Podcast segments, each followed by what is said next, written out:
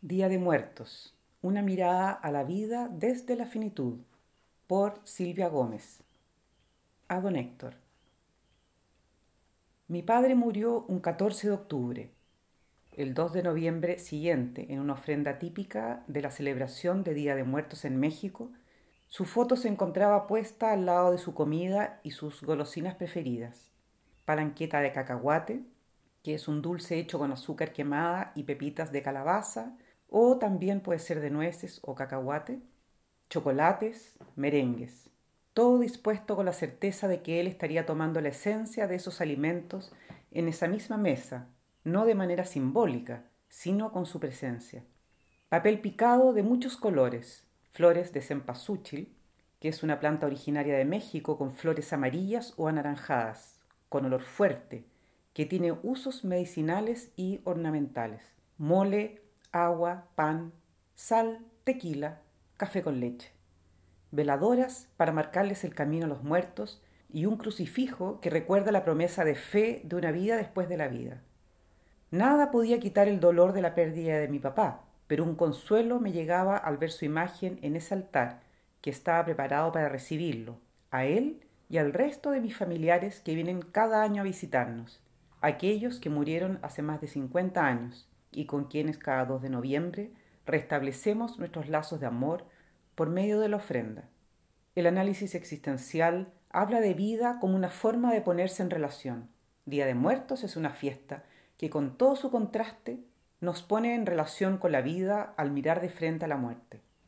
El rito prehispánico que pasó por un sincretismo religioso como resultado de la conquista española no olvida el Tzompantli azteca, lugar en sus templos donde se colocaban en fila los cráneos de las víctimas, quizás ahora representado por las calaveras de azúcar que llevan adornos floridos de colores brillantes y en la frente ostentan el nombre de los vivos, como un recordatorio alegre de que un día ese será nuestro destino.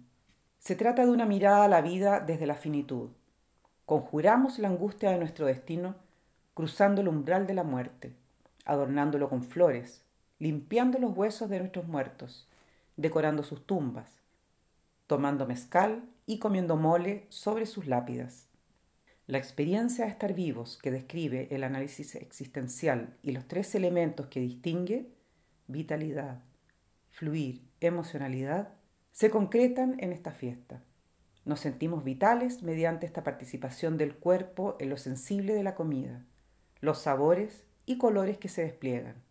Día de Muertos habla también del torrente de vida que concluye con la muerte. Crecer, madurar y morir. Finalmente, y quizás como el punto más profundo, sentir la vida, lo que me conmueve, sentir amor por los fallecidos, sentir el corazón que todavía late y el movimiento interno que indica que podemos recibir a nuestros muertos porque estamos vivos. Celebramos la vida, la nuestra, honrando a los que ya no están. La muerte de mi padre, tan cercana a esta celebración, me confrontó en dos sentidos. El primero de ellos, la pérdida de sostén, propio de la primera motivación fundamental, ante la desaparición de quien durante 31 años me dio piso para poder avanzar en la vida con la certeza de que siempre había un sitio seguro para volver. El segundo, menos angustiante, quizás más profundo, el cuestionamiento sobre la aprobación a la vida en circunstancias tan devastadoras el dolor sentido por su ausencia, la falta de su voz levantada en un grito desesperado. ¿Quiero esta vida? ¿Quiero esta vida que hoy me ofrece este sufrimiento?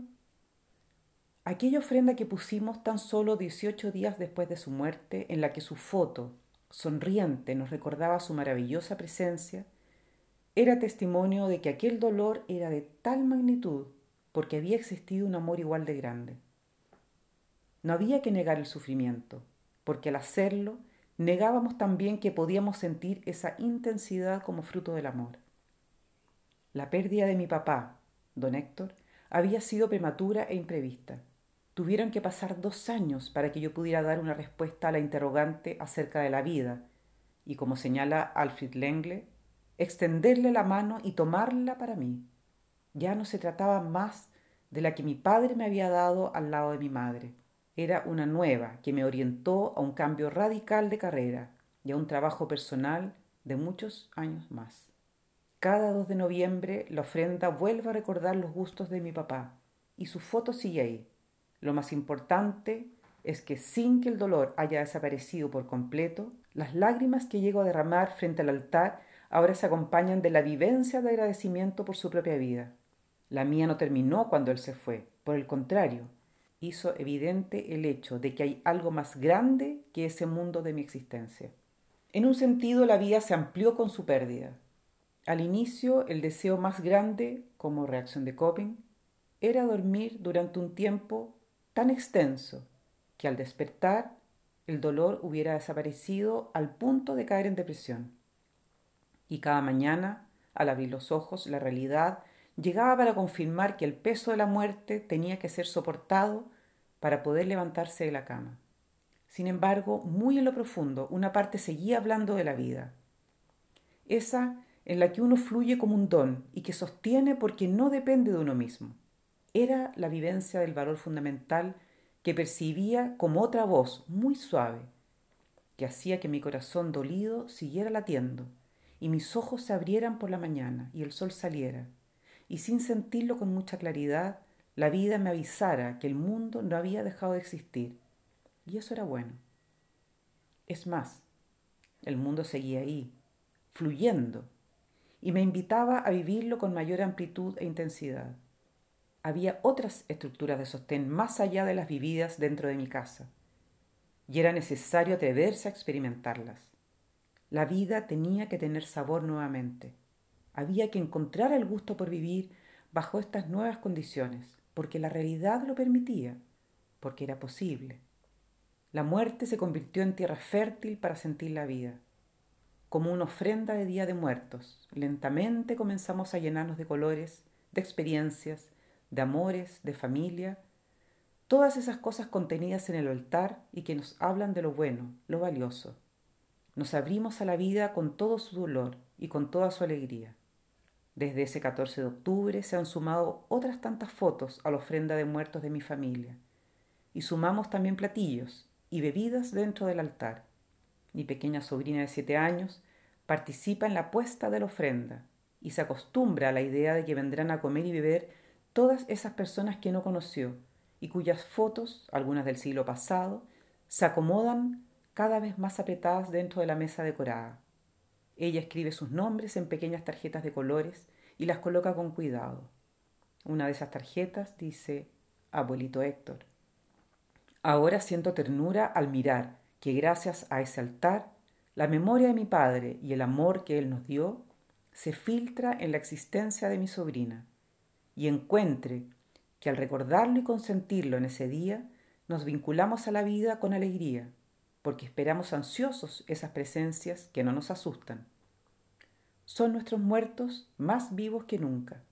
Somos nosotros recorriendo el camino a la muerte, recordando que se adorna con colores y flores, y aromas y sabores, porque siempre la vida es tan buena que vale la pena regresar del más allá a disfrutarla de nuevo. Javier Villaurrutia lo diría con la belleza de su poesía Décima Muerte.